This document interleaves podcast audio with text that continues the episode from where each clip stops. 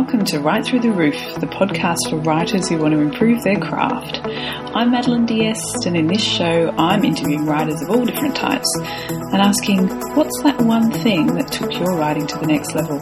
So come and join me and learn all the proven tips, tricks, and techniques to take your writing right through the roof.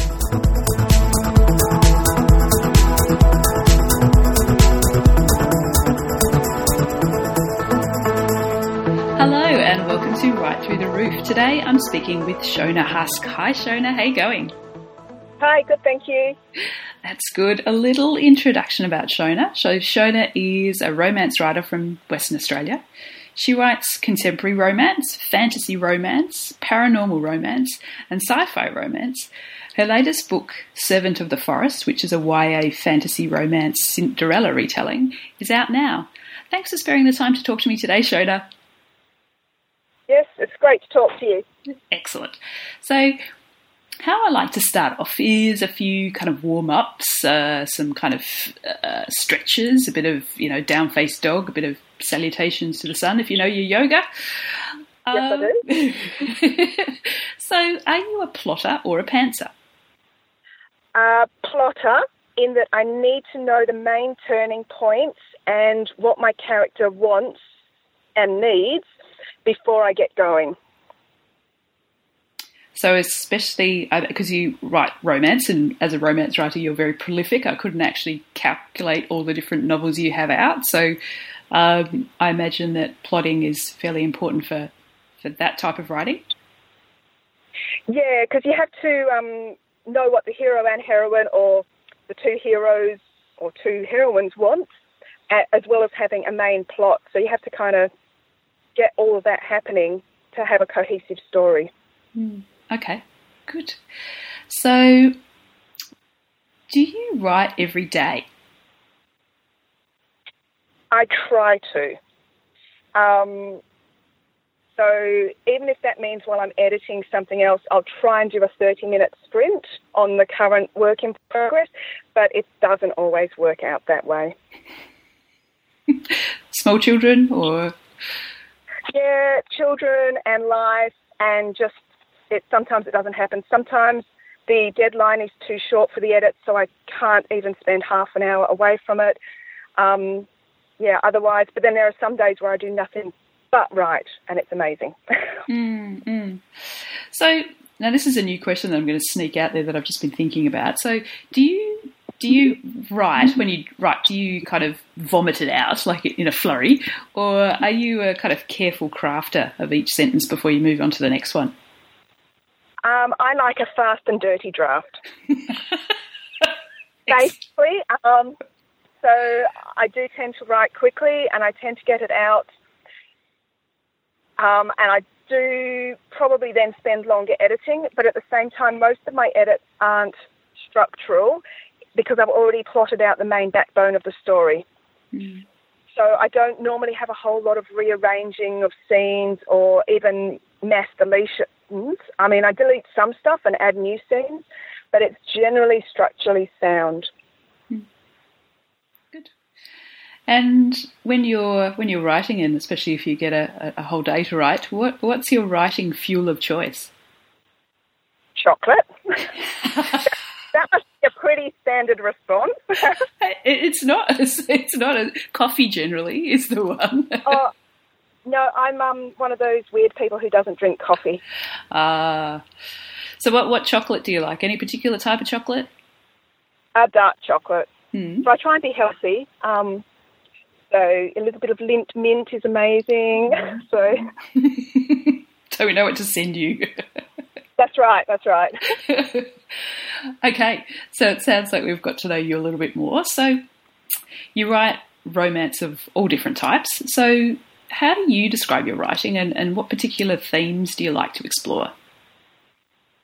Um, I'd say most of my stories are fairly dark. They're fairly angsty. Um, the heat level varies. So some of them are quite sweet. Some of them are actually erotic. Um, I like tortured heroes, and yeah, I, I write a little bit of contemporary, but I usually stay in the spec fic side of things because I love to world build. Hmm. I've only just recently come across um, sci-fi and fantasy romance. Is it a is it a new genre? Uh, no, not really. I actually came to romance in my mid twenties, and until then, I'd been reading mostly uh, thrillers and fantasy novels. So when I discovered that there was such a thing as fantasy and paranormal romance, I thought it was amazing. It was exactly what I wanted because it had all the wonderful world building, but there was a happily ever after at the end, and you know, people weren't sacrificed to save the day, and love wasn't just fobbed off as you know a waste of time. So it was everything I wanted in one little package. Mm-hmm. Okay, yeah, yeah, because I've only, yeah, as I just said, I've only just recently come across it. Oh, there's lots out there. and romance generally is such a big genre anyway. It is. It um well, romance covers every other genre really. The only thing is that you'll have thrillers with the romantic thread and the happily ever after, or your sci-fi with you know aliens and spaceships, but there's a happily ever after for the main couple. So it's really every other genre plus romance. Mm. And do you do you find that this uh, crosses over because generally romance readers are, are, more female? Does the sci-fi fantasy romance bring more male readers? Um, I actually don't know. I know one of my series, I um, de- definitely has male fans. Um, because I've received fan mail, obviously, which is the best thing ever, just in case your listeners are wondering. Every author loves fan mail. Um, you know, they're never too busy to read it. Um, yeah, I don't know. I think um, some guys, I guess, would prefer their sci-fi without romance. Um, I mean, I've read it with and without. I guess it all depends on what the reader is actually looking for and also how it's packaged, because obviously a lot of romance is um, sold with, you know, the bare chests and all of that, and it is pitched to the female audience. So I don't, I don't know what the stats are specifically or how it breaks down. I think um, uh, Romance Writers of America has a breakdown on male and female readers, but I couldn't tell you the percentages. Mm, okay, interesting. All right, so let's talk a little bit about your writing mm. process. So, you've written a lot of mm. books, um, and, and what do you think is the one thing that's been most helpful in improving your writing? Uh, it's a strategy that may not work for everyone. Hmm. Uh, back before I was published, I was doing the whole write a full length novel, and it was taking me a year to 18 months to write one of these beasts. Um, and I decided that it was actually going to take me too long to learn the craft taking that amount of time to write one thing. And at the time, I had um, small children. I was made redundant and I was reading a lot of novellas because I was time poor, so I couldn't commit to a whole novel. So I decided I was going to write some novellas. And um, what that did is it enabled me to learn characterization and plot, still a three act structure, without having to worry about subplots and all the other details that go into an actual novel. Um, so it was a very clean, like a novella is a very clean thing. It's got your main plot, and that's pretty much it. So in terms of learning structure and characterization, being able to nail a novella was really helpful. So I went on to sell the four novellas I wrote while I was redundant, and then I sold the next novel I wrote as well. And I don't think that would have happened if I hadn't have had the um, practice of putting together the craft stuff in that smaller package and learning how a plot operated and how to fix it if it was broken. Hmm. Interesting. So, how long are your novellas that we're talking about here? Um, novellas, mine are normally between sort of 20 and 40,000 words. Hmm. And because that's what publishers want. Well, that was going to be my next question because uh, I I had made the obviously incorrect presumption that, that publishers aren't generally interested in novellas.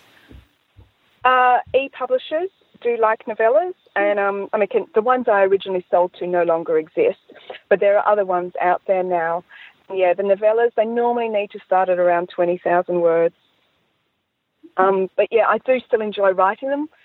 They they are nice and quick and uncomplicated. And sometimes after writing a great big complicated novel that could be like ninety thousand words, sitting down to write something that's going to be much much shorter and is much clearer where I'm going, it's so quick. yeah, it's, it's, I, am actually um, in between. I've generally written kind of long novels as well, um, and I'm mm. just playing with short stories and finding that too. You know, it's like a week. Oh wow, I can actually get something done. It's really nice. Yeah, it, it, it is a very different process, and it's quite satisfying to be able to do something in that short amount of time. Yeah, as well and especially to learn there as well. So, did you have a, a writing group, a critique group to help you with those novellas to progress through that? I did. Um, I think my critique group had just got together like a few months before that. Um, so we were sort of learning how to critique work and all of that. And of course, I announced my grand goal that I was going to write these novellas while I was redundant until I found a new job. Mm. And um, they were all very supportive. So I wrote these things, and um, they saw a lot of my early drafts as well, as opposed to uh, seeing something more polished. And so that really helped me to get feedback. So instead of polishing something that wasn't ready to be polished, it was like, no, actually, you know, this doesn't work and this doesn't work, and all of that kind of stuff that's really important to learn. Were, were they were those um, people from your writing group writing in the same genre? we all write romance.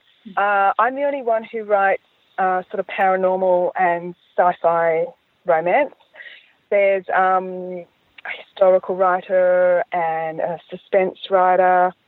Um, another one writes um, young adult and paranormal. Uh, paranormal.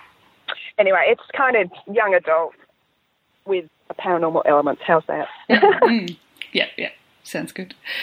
So, are you trying anything new at the moment with your writing? Uh, I'm always learning new stuff. So I'm particularly, well, I'm still interested in um, plots. So I'm working through the uh, Stealing Hollywood book by Alexandra Sokoloff. I think that's how you pronounce it. And I'm just read another book about character arcs. So I'm always still learning. And even if I'm just reading through the books, like I'm still learning new stuff that I can feed into my writing, whether when I'm plotting. So sometimes it'll just be like, oh, that's a really interesting thing to think about while creating a character. Um, and all that kind of stuff, reading just feeds into it as well. So you're just bolstering up your knowledge. And even if it's not something you can apply right now, it's something that will click eventually. Mm-hmm. Okay. I, I think it's important to never stop learning.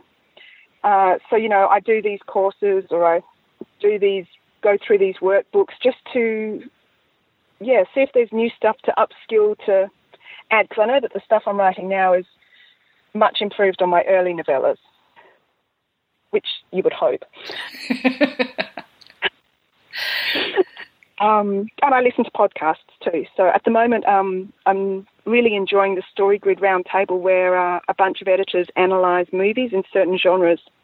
So mm. that's really handy. Mm, yeah, really good. Oh, I haven't. I I must have dropped off on listening to the story grid there because I was because I find the book so helpful. Um, well, this is just this is the um, Story Grid Editor Roundtable, not the actual Story Grid podcast. So they use yeah. the same stuff from the book, but they're actually breaking down the movies because then you can go and watch the movie and be like, yes, I see it. Mm. And um, and I did um English in media at school, not English lit. So I'm sort of used to analysing the movies. So I, I really enjoy it. So you were talking before about um, was it Steal, stealing Hollywood book? So what did you what what's that book about and what's that taught you? I'm only a couple of chapters in, but it's uh, t- again using movies as a reference, and it's talking about how movies are plotted and looking at um, themes that are in your favourite movies and themes that are in your um, works in progress. So it's a fairly analytical book. Mm. So it's going to take me a while to work through it. so have you thought about writing screenplays then? No, I haven't. um, I know screenplays are a completely different beast to novels. yeah. Um, but no, I haven't thought about screenplays. Um, very early on in this show, I uh, uh, this I interviewed Garth Nix, and mm. and he very uh, kind of humbly says, "Oh, I, I, I, write or write fiction, but no one wants to make my screenplays," which is it's kind of nice to know that they are quite yeah. different. Yeah. so, you've talked a bit about movies. So, what what writers inspire you? Uh, probably the first one was Katharine Kerr with her Deverry series, uh, which is a sweeping fantasy saga, um, which I loved, absolutely still love. Uh, and then after that, um, I don't know, some of my favourite writers, like they're books that I've loved. Everybody else is like, oh, I don't think I've heard of that one. Mm. Uh, so I really loved uh, A Natural History of Dragons by Marie Brennan, which is, uh, I guess, uh, Regency-esque, but dragons are real, and there's a lady scientist, and she travels and has all these adventures, which is amazing. Uh, so that's fabulous too, and I like um, Jim Butcher's Dresden Files. Mm. Um, so that's that's been going for a while as well. Um, I'm just trying to think of some romance authors.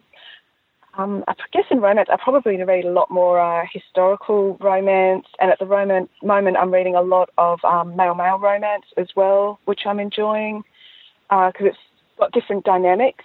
Mm. Uh, what what so, do you yeah. what do you mean by it has different dynamics? Um, well, it's the same as if you're reading um, lesbian romance as well. Like there there isn't the, the same dynamics as there is between a man and a woman because obviously even in modern society like men and women still have different social pressures and view, view the world in like a different way from their experiences. But if you have two men or two women their um, experiences of the world are probably going to be more similar. So they're not coming with that um, a lot of the baggage I guess that can come. It's it's, it's a different dynamic because um, I've written some as well, and it is I find it a different dynamic, and I enjoy reading it, and it brings different uh, aspects to the romance as well. Like obviously, there's other baggage that comes with same-sex romance, um, a society, basically. Mm. So yeah, it's just something different to read because sometimes, yeah, I just like to read something different. It's why I read a lot of historical romance as well. It takes you to a different place, uh, different times, society again, different. Um, again, it's the world building that attracts me. Mm, yeah. A lot of the time. Yeah. Absolutely. Okay, so let's talk a little bit about Servant of the Forest. So, yeah. It's a Cinderella retelling, and you were saying to me before that it's your first foray into YA. Yes. Uh, yeah, I actually wrote that story several years ago with no plans to publish it at all. Um, it was, it was, yeah, just one of those things I was just dabbling around with, um, and then I sort of dusted it off last year and just went, oh, you know what? I should probably do something with this. Um, and I decided that I'd self-publish it, hmm. uh, which I hadn't I've done a little bit of, but mm, not a whole amount of. And so I thought, I'll do this. I'll get it edited up, self-publish it. You know, see what happens. You know, it's my first young adult, so I wasn't actually sort of holding my breath or anything. Um, but yeah, I've had uh, quite a lot of positive feedback. It's um, sold quite well for me when it was released, and it's still ticking along. So yeah, in the end, I actually wished I'd written something in a similar vein that I could follow it up with, but of course I haven't. and you've already moved on to other projects? I have moved on to other projects, yes, because I've got another self-published series coming out uh, towards the end of the year, which is um, back to my first love, which is paranormal romance. Um, so Coven of the Raven, which is a coven of male warrior witches. Ooh. Mm. And, and, because it's an entire series, are you writing the whole series before or releasing them all at once? Uh, yes, the first three books are written, and the first one is in edits at the moment, so I'm about to send the second one off. So yeah, I will have the first three uh, should be all uh, out in the last couple of months of this year and early next year, and obviously I'm plotting book four and working on that at the moment, so it'll come out early next year. That's the plan at the moment, anyway. So, so what inspired that series? Um, I just wanted to do something a little bit different. I liked, I wanted to write a coven, but I knew that uh, the male bonds sort of sold better than the female bonds, which is why you have like uh, the Four Brothers or, you know, that kind of set up in romance novels. So I decided to make it a coven of male witches, which I thought was also something different and interesting. Mm. And um, yeah, I sort of went from there, figured out who the four guys were and what their magical talents were. And uh, it's a little bit gothic. It's quite dark, and the first one actually does take place in uh, kind of the you know creepy manor house. Uh, so that was actually a lot of fun as well. Is it a heterosexual romance or? Yes. Yeah. Yes, they are. Those that series is. Um, yeah, my uh, in the spotlight was my uh, male ballet dancer and sailor story. That's with um, Escape Publishing, which was a lot of fun to write. And I went back to ballet um, as well to uh, research that one, and I'm still going to ballet.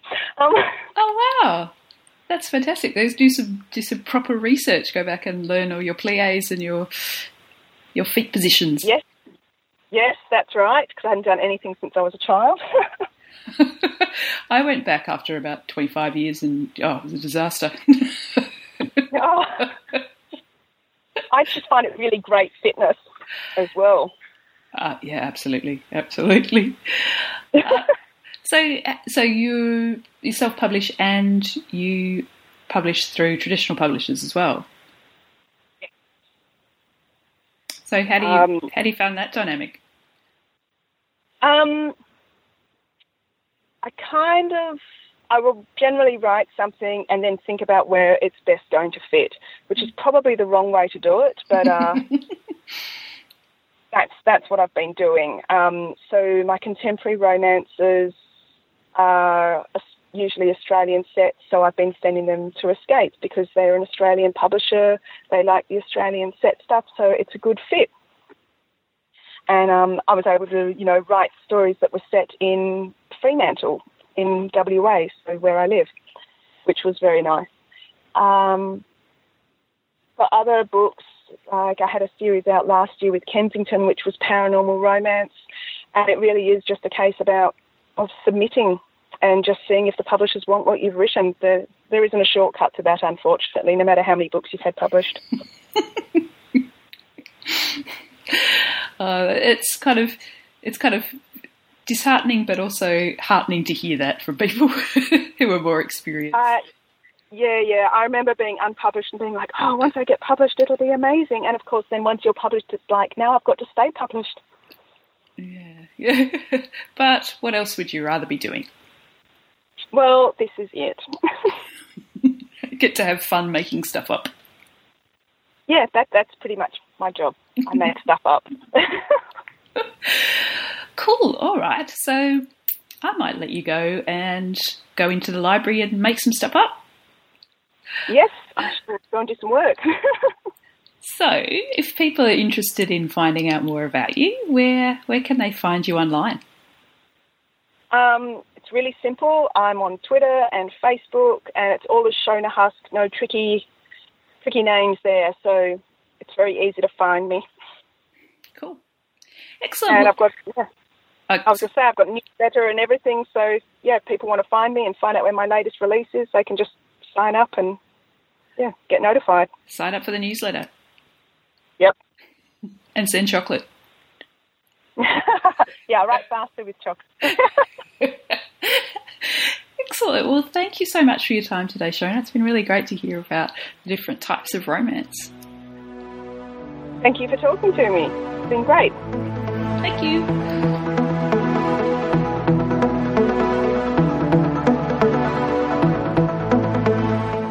Thanks for listening to Write Through the Roof. If you enjoyed the show, please subscribe or spread the word by writing a review on your listening platform of choice.